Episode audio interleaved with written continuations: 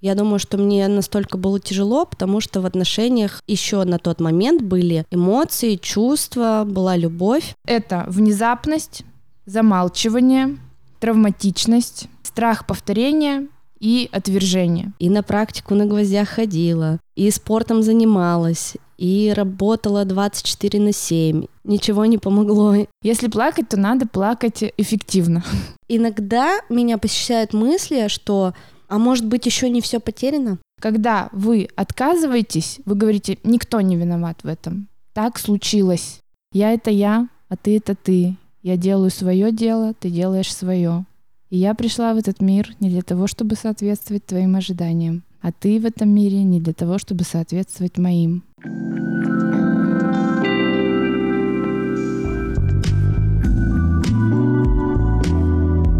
Всем привет! Это подкаст «Нормально же общались». Меня зовут Оля Микитайс. Я мама, женщина, практикующий подкастер, начинающий писатель. И мой подкаст для людей и про людей. Я приглашаю экспертов, психологов и просто неравнодушных людей обсудить то, что меня волнует.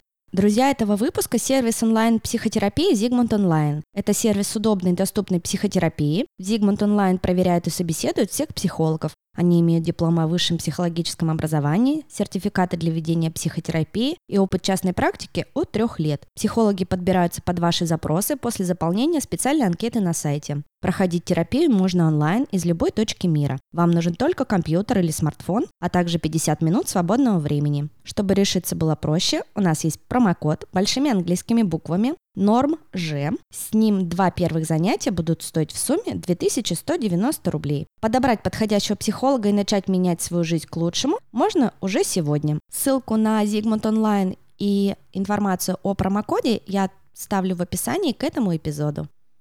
Сегодня мы поговорим на тему, как пережить расставание и потерю. И у меня в гостях две прекрасные девушки, две Наташи. Девочки, привет. Привет. Привет. Расскажите немножко о себе. Наташ, может, ты начнешь? Меня зовут Серебренникова Наталья. Я психолог, сексолог. Семь лет практикую кабинетную практику с людьми. Работаю для того, чтобы каждый мой клиент смог осуществить свои мечты, смог найти то, что для него действительно важно и ценно, и реализовать это как можно более экологичным и своевременным способом для себя. Очень круто. Наташ, спасибо. Да, здравствуйте. Меня зовут Наташа. Я уже была в этой студии. Много чем занимаюсь.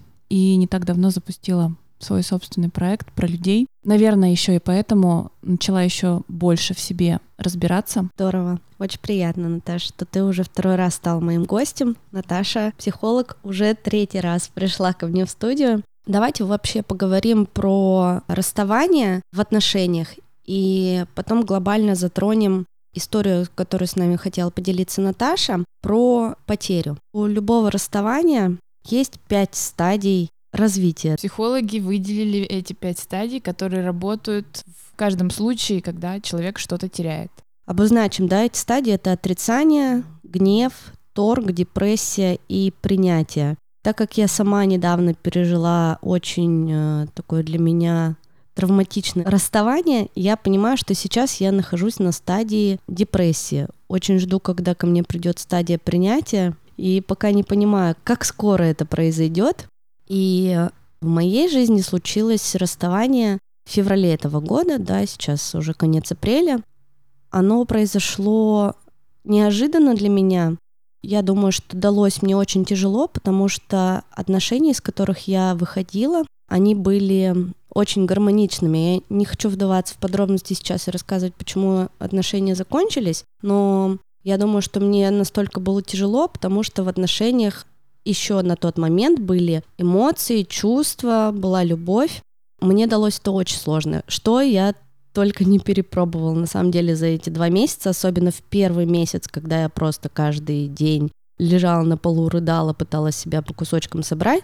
Я и к психологу ходила, и на практику на гвоздях ходила, и спортом занималась, и работала 24 на 7, и всячески по-разному себя переключала, но никак мне ничего не помогло. И клин клином тоже не вышибает. Поэтому... Как же не помогло? Ты уже из пяти стадий на четвертой находишься. А, ну... Почему же не помогло?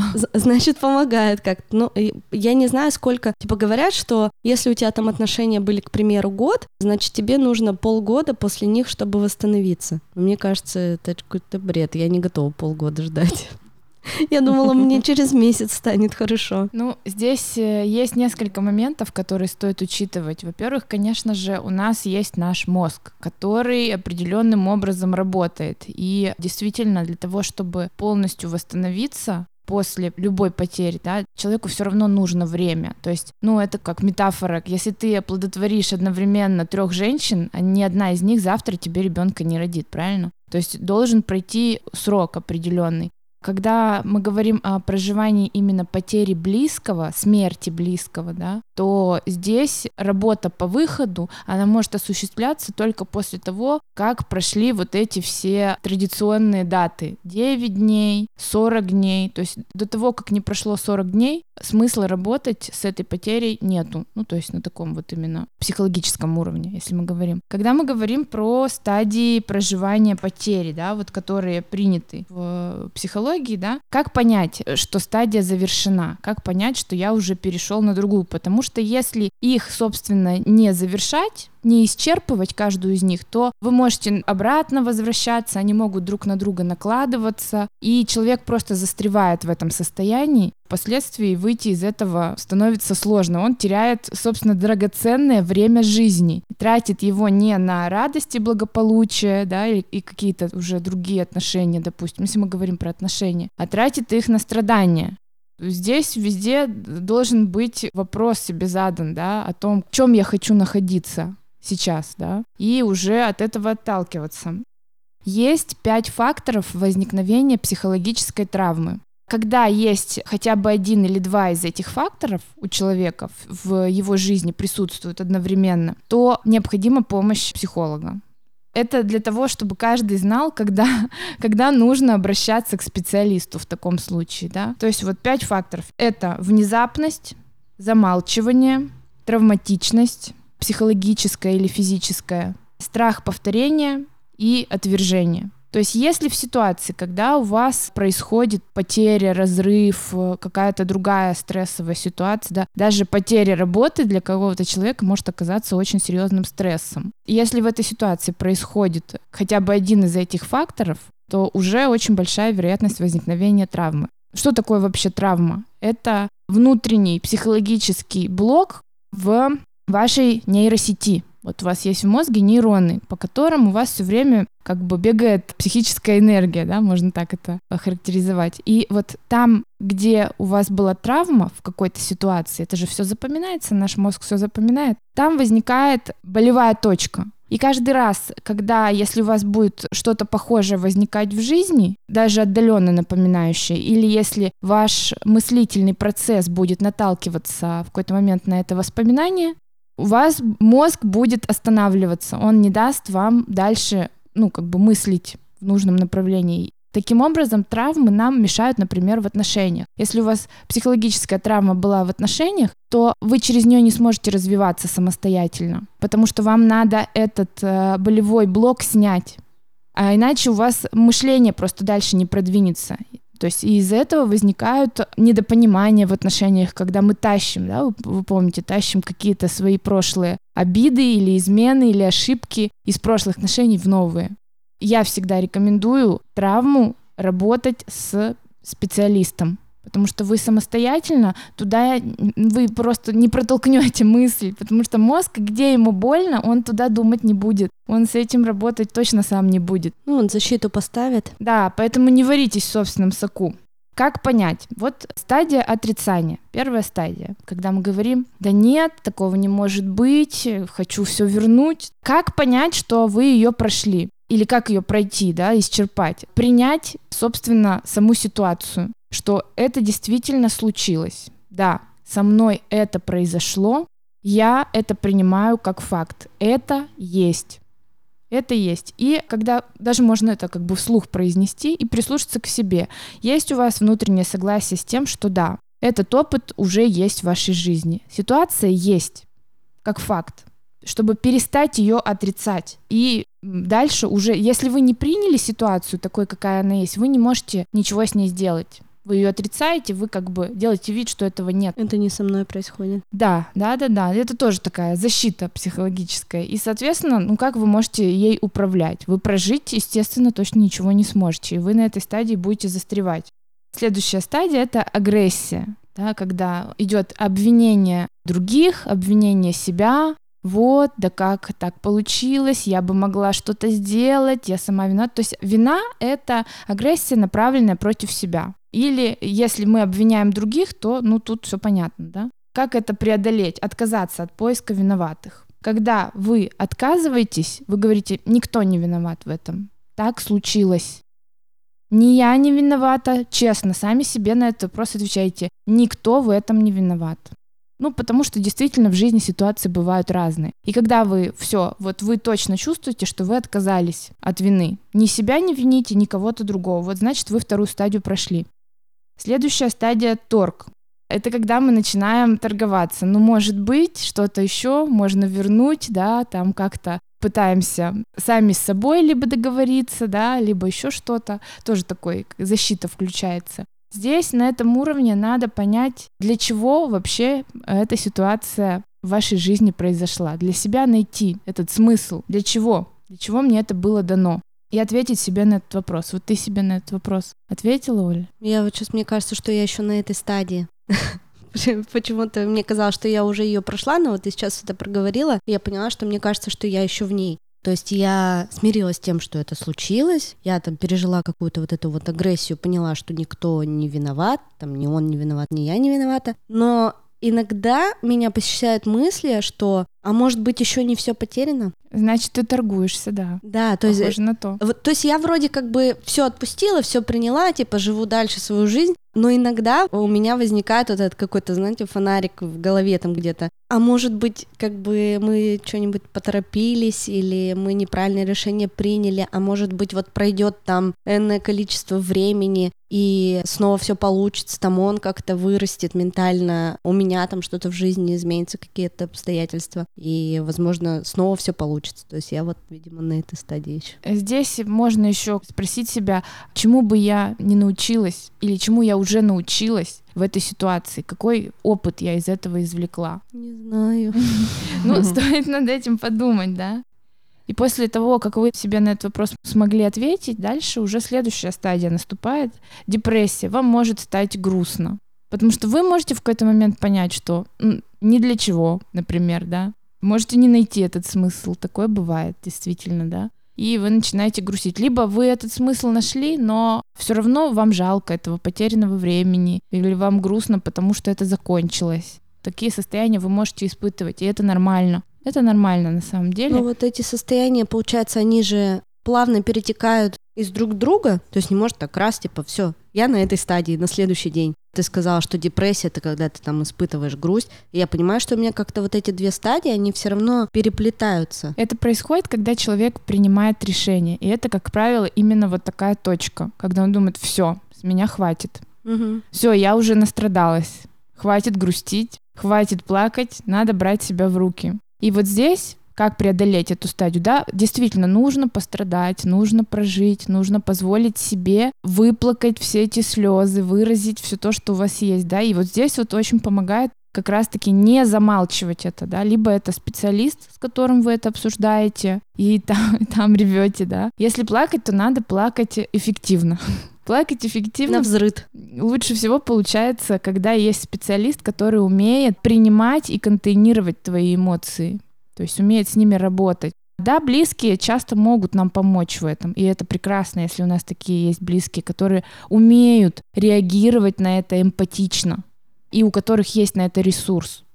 Блин, вам чертовски повезло, ребят, если у вас есть такие близкие. Но если нет, умейте помочь себе с помощью специалиста.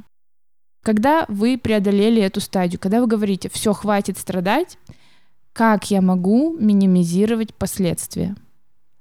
то, что вот со мной произошло, с моей жизнью произошло, благодаря, может быть, я там на работу забила, например, если у меня было это тяжелое расставание. Как я могу эти последствия уменьшить? Что я могу сделать? не знаю, например, там, выкинуть все общие фотографии, там. Я когда разводилась, я, например, пошла и сдала в ломбард кольца, которые... Тебе легче стало? Мне да, мне прям морально стало реально легче. Для себя придумать какие-то вот эти шаги по минимизации последствий. Это также с любой потерей работает. Следующий шаг, то есть когда вы уже для себя определили, как вы эти последствия устраняете, вот здесь уже наступает завершающий шаг, это принятие, завершающая стадия.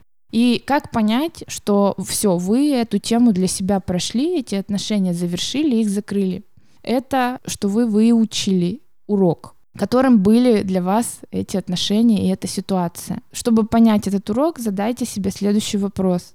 Что бы я сделал, если бы знал, что эта ситуация случится? Что бы я сделал заранее, если бы знал, что все так произойдет?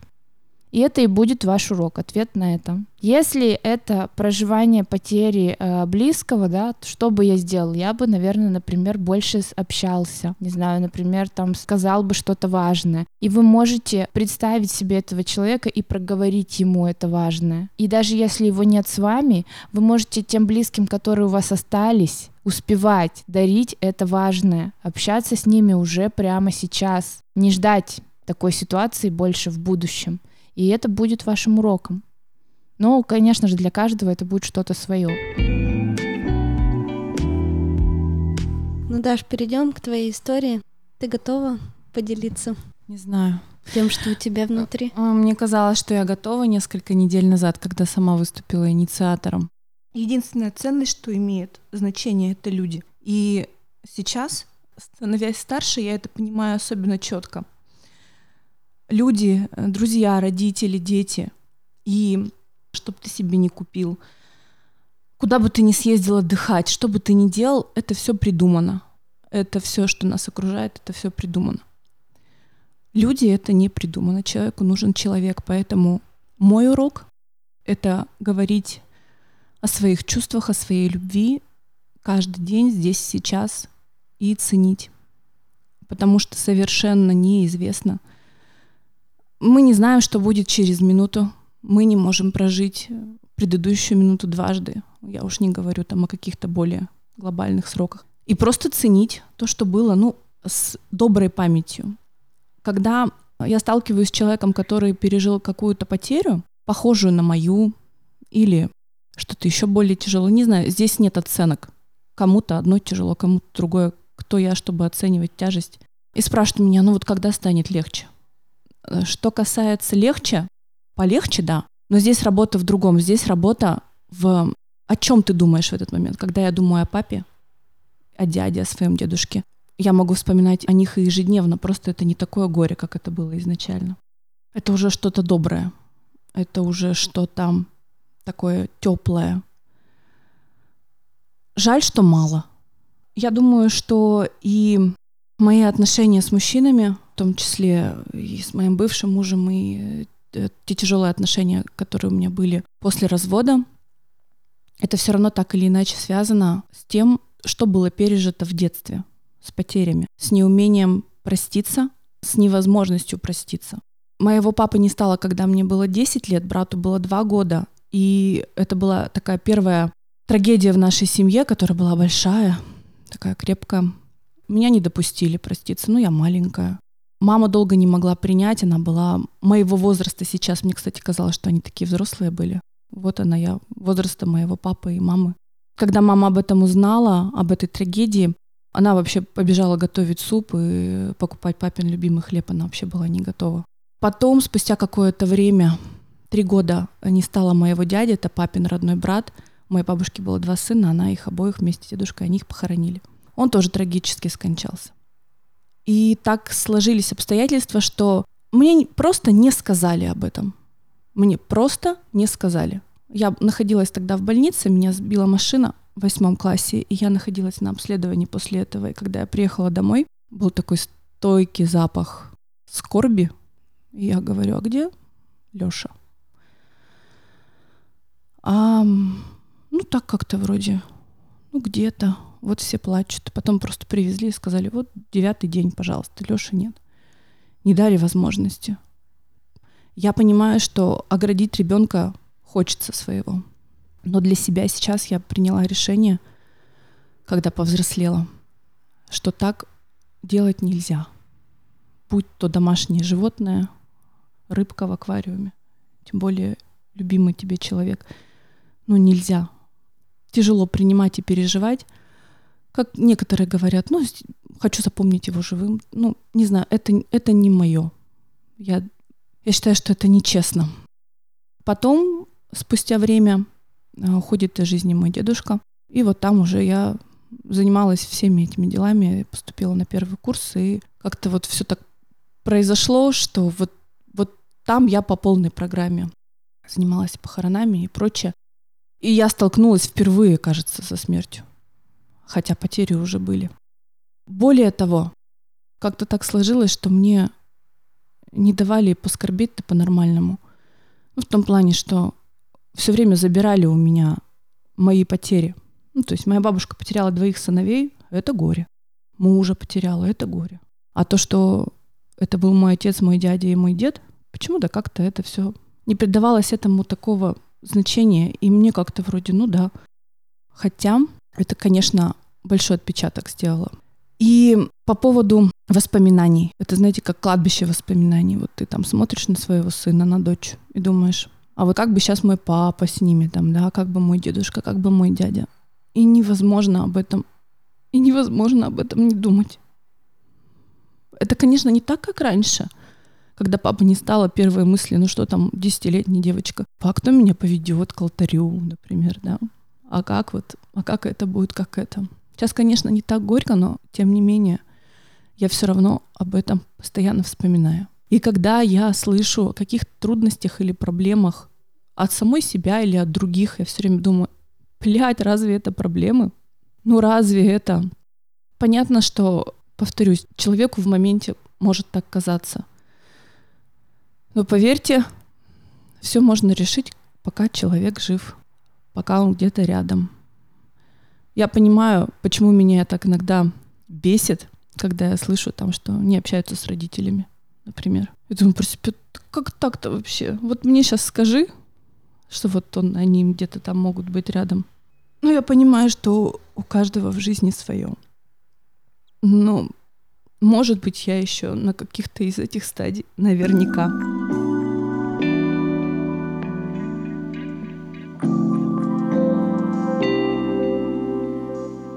Как принять потерю? Да, вот Наташа правильно сказала, что для каждого потеря она своя, да, вот у Наташи такая, я считаю, что это прям, это глобальная потеря, это очень большая потеря. Вот там моя, например, потеря, да, мое расставание, оно может в сравнении с, там, с Наташной ситуацией показаться не такое глобальное, но для каждого оно свое, да, и каждый переживает это как какую-то маленькую смерть, например, в отношениях. Так происходит, потому что в нашем обществе, в нашей культуре, в принципе, тема смерти, она очень запретная, она закрытая, и она страшная сама по себе. В эти моменты, когда происходит вот это, мы теряем своих близких, у нас поднимается даже не столько вот наши теперешние переживания, которые сейчас происходят, а сколько даже, можно сказать, всего нашего рода. Если учесть то, через какую историю прошли э, русские люди, сколько у нас было потерь, на самом деле это и войны, и революции. В каждом поколении есть... В каждой семье есть такое. Да, все это есть. И вот когда вас это переживание захватывает, это говорит о том, что э, на самом деле в нем больше, чем только ваше переживание. И, конечно, в этом моменте нужно, чтобы был кто-то, кто примет вас в ваших переживаниях. И вот Наташа говорила о том, что ее переживания не принимались. То есть у других горе всегда было больше, чем у нее. Ну, потому что родители хотели, бабушка, мама хотели ее оградить от этого, как ребенка. А вот правильно ли эта позиция, да, если ты потом доживаешь там до 33 лет, но тебе все равно так сильно больно от того, что произошло в 10 лет, Потому что в 10 лет тебе не дали этого прожить, пытаясь с благими намерениями. Они, я уверена, что они делали это с благими намерениями, чтобы сохранить психику ребенка, чтобы его не травмировать. А на самом деле травма-то вот. А на самом деле это получился как парниковый эффект. Вот, да. То есть Наташа не смогла в моменте прожить эту потерю, да, проститься по-настоящему, там, проболеть, прореветь, пройти вот эту вот стадию, да, прощания, и что она вот это вот все несет за собой. Конечно, здесь нельзя там как-то судить или обвинять родителей и близких, потому что они действительно сами были в очень большом стрессе, и для них это было тоже... Они не смогли с этими переживаниями в первую очередь справиться сами. Почему? Потому что в то время это, в принципе, было, ну, практически невозможно. Не было никакой поддержки, не было той информации, которая есть сейчас у нас. Не было таких специалистов, и им некому было обратиться за этой поддержкой. Но вы помните, да, когда в самолете объявляют технику безопасности, сначала надень маску на себя, а затем на ребенка. Когда ты не можешь помочь себе сам и сам справиться со своими переживаниями не умеешь, ты в любом случае травмируешь и своего ребенка, ранишь его и навредишь ему. И когда ребенок видит страдающую маму, то это для него еще большая рана, чем если мама как-то с ним общается по этому поводу. Если она об этом рассказывает, если она это озвучит, да, вот замалчивание, отвержение — это факторы психологической травмы. Да, и обман. Не рассказать это, не рассказать там, о смерти домашнего животного. Придумать, что собачка убежала или там птичка улетела. Рыбка уплыла. Рыбка уплыла. Это на самом деле все потом может вырасти в определенную травму. Ну, я просто сужу по себе. Я знаю на личном опыте, как это происходит. Или там бывают случаи, когда я слышу там у каких-то знакомых, там, ну, типа, папа уехал, например, да. Что делать ребенку? Как ему с этим справляться, когда э, у всей семьи просто скорбь и боль? Ты начинаешь чувствовать себя, во-первых, каким-то не таким. Я просто даже про свои чувства могу рассказать. Чувство вины потом возникает. А почему так? И вы знаете, ну это если совсем уж из моего личного опыта. Ведь когда наши родители переживают эти все тоже стадии, они же ведь тоже иной раз, да, не специально, но пытаются найти виноватого. Ну вот, например, как было у меня. Папа поехал в командировку, потому что папа работал. Папа мог бы не ездить 8 января в плохую погоду в командировку, но он поехал, потому что у него есть семья, которой нужно кушать там и так далее, и так далее. И ты начинаешь понимать, к чему клонить. То есть я ребенок, из-за меня поехали, потому что вот я есть. А, что касается моего дяди, он трагически его не стало. Косвенно тоже я была виновата, потому что в то время, когда бабушка занималась мной, она не доглядела. Ну, то есть вот опять. А дедушка просто от нас, от всех устал. У него не выдержало сердце, он очень сильно устал потому что он похоронил двоих сыновей, которые, в свою очередь... И это чувство вины во мне, а оно до сих пор живет. И что касается моих отношений, да, я тоже все время, я перестраховываюсь, я все время думаю, так, вот он сейчас там, как вот мой папа поедет куда-нибудь в командировку, там еще что-то. То есть страх смерти, которая где-то все время рядом ходит, она ходит, она ходит, вокруг моих детей, вокруг моей семьи, он, конечно, поселился, потому что не, ну, не объяснили не дали это все прожить, понять и понять, что все может быть в жизни, ну разное, и хорошее тоже. А на первом месте все время тревога. Мне и в лоб говорили про какую-то мою причастность к этим трагедиям. Понятно, что просто в моменте там от жуткой боли внутри, но тем не менее. Я слышу тебя, Наташа, это действительно очень тяжело вынести, тем более если ты ребенок. Это вообще для ребенка это просто колоссальная нагрузка на психику, и это действительно очень давит. И я тебе хочу сказать, что на самом деле ты не одна, и ты всегда можешь найти поддержку и помощь. И с тем, про что ты сейчас рассказываешь, действительно можно справиться. Можно это преодолеть, можно начать жить без страха. У каждого есть такая возможность. И э, главное, что нужно просто позволить себе обратиться за помощью, потому что ну, есть действительно возможность помочь. Я сейчас даже не про себя, я вообще в да, принципе Да, я, я понимаю. И, в принципе, если сравнивать то время даже, когда это происходило, и сейчас век технологий, век информации, все есть. И уже принято считать, что мы все очень все ну, начитанные, очень много знаем. И вообще проработанные, я ведь в анализе тоже была. Угу. И не раз, и не два, и с разными проблемами. И действительно, совершенно невозможно поменять никого, кроме себя самого своих родителей остается только любить искренне, но пытаться что-то доказать, что ты хороший, что ты не виноват, и что все в жизни случается абсолютно бессмысленно. Я это просто для себя приняла. Осталось только помочь самой себе. Я пока не забыла, просто у меня вот мысль возникла, пока ты рассказывала. Первое, с чего, ну вот если как бы примешь мою рекомендацию, да, это ни в коем случае как бы не, не руководство к действию, но просто я тебя слышу и хочется как-то тебя поддержать. Первое, с чего стоит начать в таком случае, это отделить себя от родителей свои переживания от их переживаний. То есть они взрослые люди, и у них действительно есть право чувствовать себя виноватыми, обходиться с собой, со своей жизнью так, как они считают нужным, и реагировать на эту ситуацию так, как они выбирают. Но ты не обязана реагировать так же, как они, и ты не обязана брать на себя вмененную тебе вину. Ты потому что ты отдельный человек, да, если вспомнить молитву гештальтиста, я это я, а ты это ты. Я делаю свое дело, ты делаешь свое. И я пришла в этот мир не для того, чтобы соответствовать твоим ожиданиям, а ты в этом мире не для того, чтобы соответствовать моим. Друзья этого выпуска — сервис онлайн-терапии Zigmund Online и по промокоду NORM Ж английскими буквами. С ними два первых занятия будут стоить в сумме всего 2190 рублей. Я оставлю ссылку в описании на этот сервис и промокод. Когда переживала вот это первый там месяц своего а, состояния потери, да, вот мы затронули тему детей, ну, вообще я со своими детьми выстраиваю такие очень доверительные, открытые отношения, где мы всегда проговариваем свои чувства, эмоции.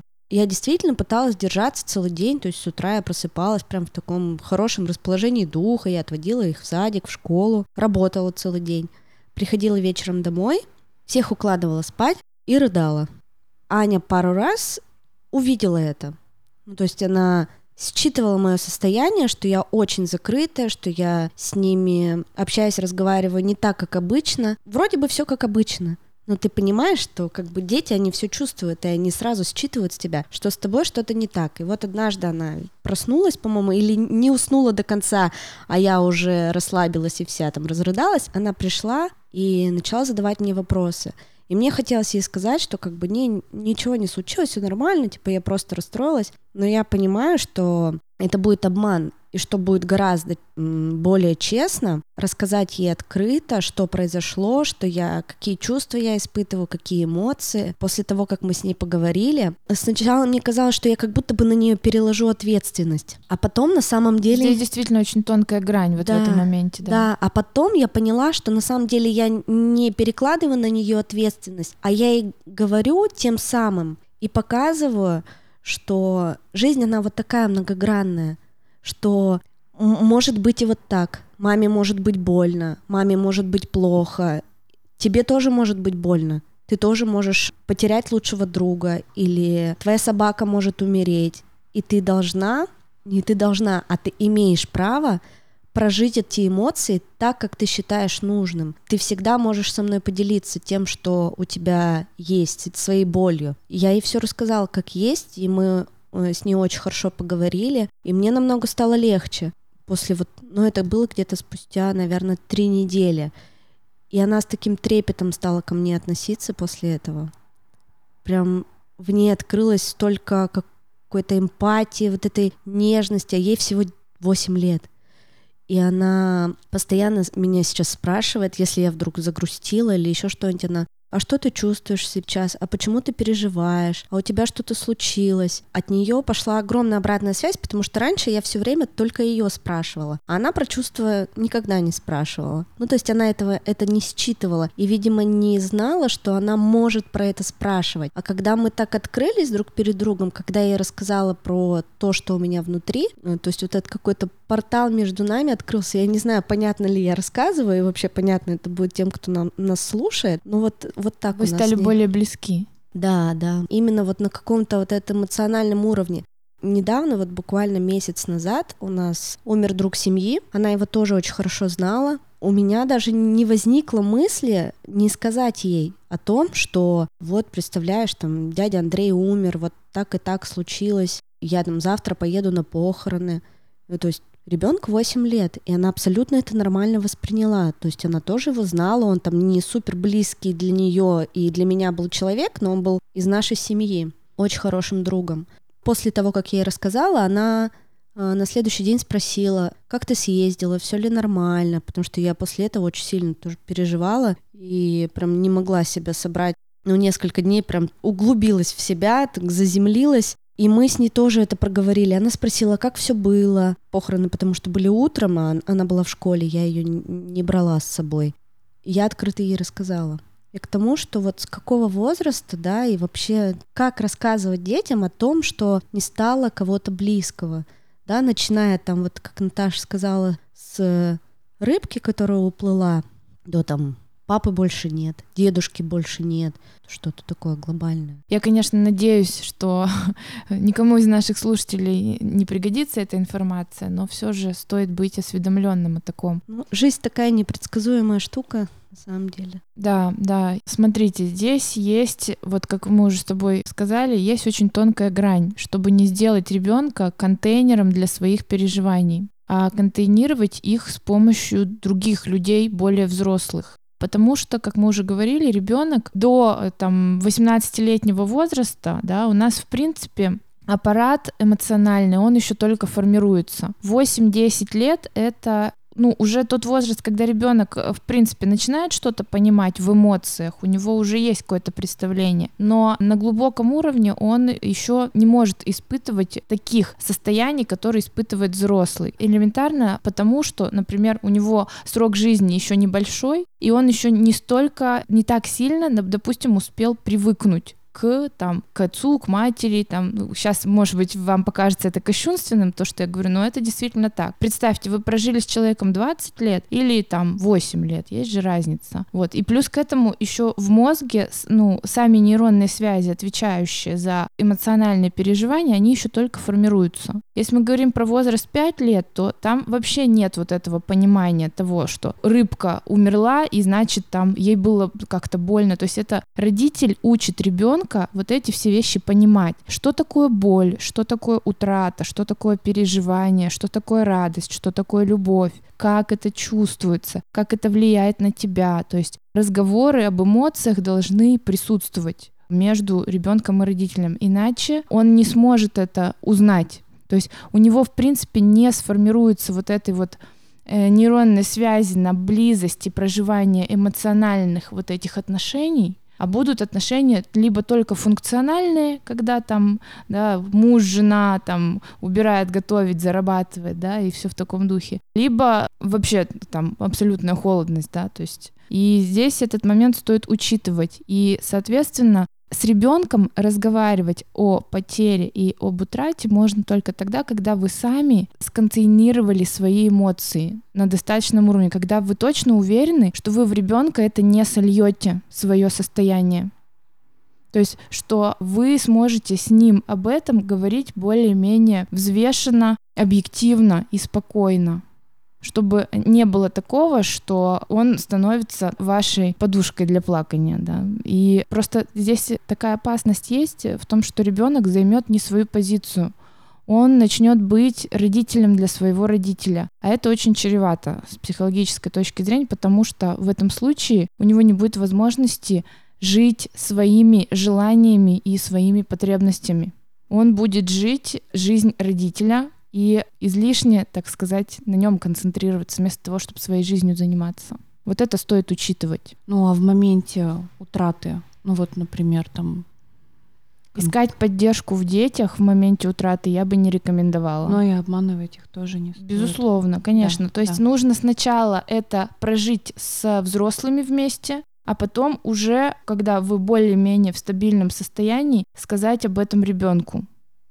То есть, ну, дать эту возможность э, себе освободиться вот от токсичного вот этого эмоционального фона, чтобы уже с ребенком говорить о его чувствах по поводу этого. Да, а не говорить, да. что вот, вот я страдаю, вот у меня горе, муж Нет, умер, а у тебя что, фигня какая, да? Это обесценивание уже да, проблем. Это... Ну, на самом деле, мне кажется, что для меня лично сейчас, какой я приняла путь. Не, не, ну, во-первых, не ждать, пока что-то произойдет, чтобы об поговорить, а в каком-то таком комфортном, спокойном разговоре обсуждать, что бывает в жизни. И тогда это будет, наверное, не легче пережить, наверное, да, там, если вдруг что-то случится. Но просто ты будешь хотя бы понимать, что происходит. Ребенок будет понимать, что происходит, что от него не просто как от меня убежали, спрятались и ничего не говорят, отводят глаза, а просто хотя бы вот, ну, ощущение семьи в конце концов, да, что вы, вы все вместе. Это ведь может, безусловно, и не только человека касаться, который там трагически ушел из жизни, или пожилые уже бабушки, дедушки, это и домашних животных касается тоже. Например, вот моя бабуля, моей дочери, про э, двух, по-моему, нас, нас постоянно овчарки живут в деревне.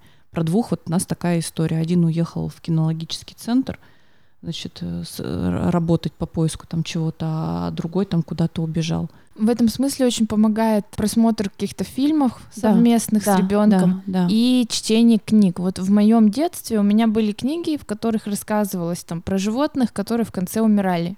Угу. И когда мы их читали с мамой, да, в конце я плакала, я очень плакала, мне было очень жалко Ой, этих помню. животных, но я не знаю как, но мама у меня интуитивно, видимо, это понимала, она как-то вместе со мной это обсуждала. Угу. Вот, потом я еще такой ребенок, что меня в детстве раза три брали на похороны с собой бабушки, поэтому я как-то, видимо, в моей семье особого табу на это не было, что меня удивляет на самом деле. Поэтому, наверное, мне в какой-то степени легче в этом плане. И я где-то могу это даже изнутри брать ресурсы, помогать э, людям проживать эти моменты. Но если даже у вас нет этого ресурса, вы всегда можете за ним обратиться. Вы можете себе позволить э, его взять. Важно быть услышанными. Важно, чтобы была среда, в которой вас услышат и примут с вашими переживаниями, чтобы вас не отвергали. Это уже первый шаг к исцелению. Вам уже станет намного легче. С этого стоит начинать, а потом уже дальше распутывать этот э, клубок. Ценить настоящее я бы хотела.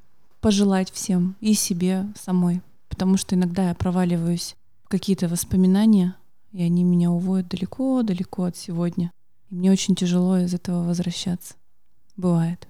А здесь и сейчас. Быть в настоящем, быть настоящими и позволить себе брать от жизни лучшее для себя. И проживать все ситуации, все кризисы в жизни экологично и своевременно. У меня на руке татуировка, которую я сделала полгода назад. Здесь написано «Нет лучше времени, чем сейчас». И я себе, когда мне очень тяжело, когда мне очень сложно, я себе всегда об этом напоминаю, что все, что мне дано, это дано для того, чтобы я проживала эту жизнь здесь и сейчас и не оглядывалась назад и не фокусировалась на боли, на проблемах, на потерях, потому что жизнь у нас одна, потому что есть только сегодняшний день, вот эта минута, и правильно Наташа сказала в самом начале, что прошлая минута, она уже прошла, и ее больше не вернуть, и ее больше не будет. Если вы переживаете сейчас тяжелое расставание или потерю, то я желаю вам очень много сил и берегите себя, любите себя и помните, что вы у себя одни. Я вас обнимаю, Подписывайтесь на подкаст на Apple подкастах, на Яндекс Музыке, на Castbox. Оставляйте обязательно свои комментарии, ставьте звезды. Это очень важно для продвижения подкаста. У меня есть ссылка в описании на электронный кошелек для поддержки этого подкаста, для того, чтобы он жил, чтобы выпускались ролики на YouTube. И если вам не все равно и вы хотите чем-нибудь помочь, то очень легко сделать. Всех целую, обнимаю. Девочки, спасибо большое. Всем пока, берегите себя.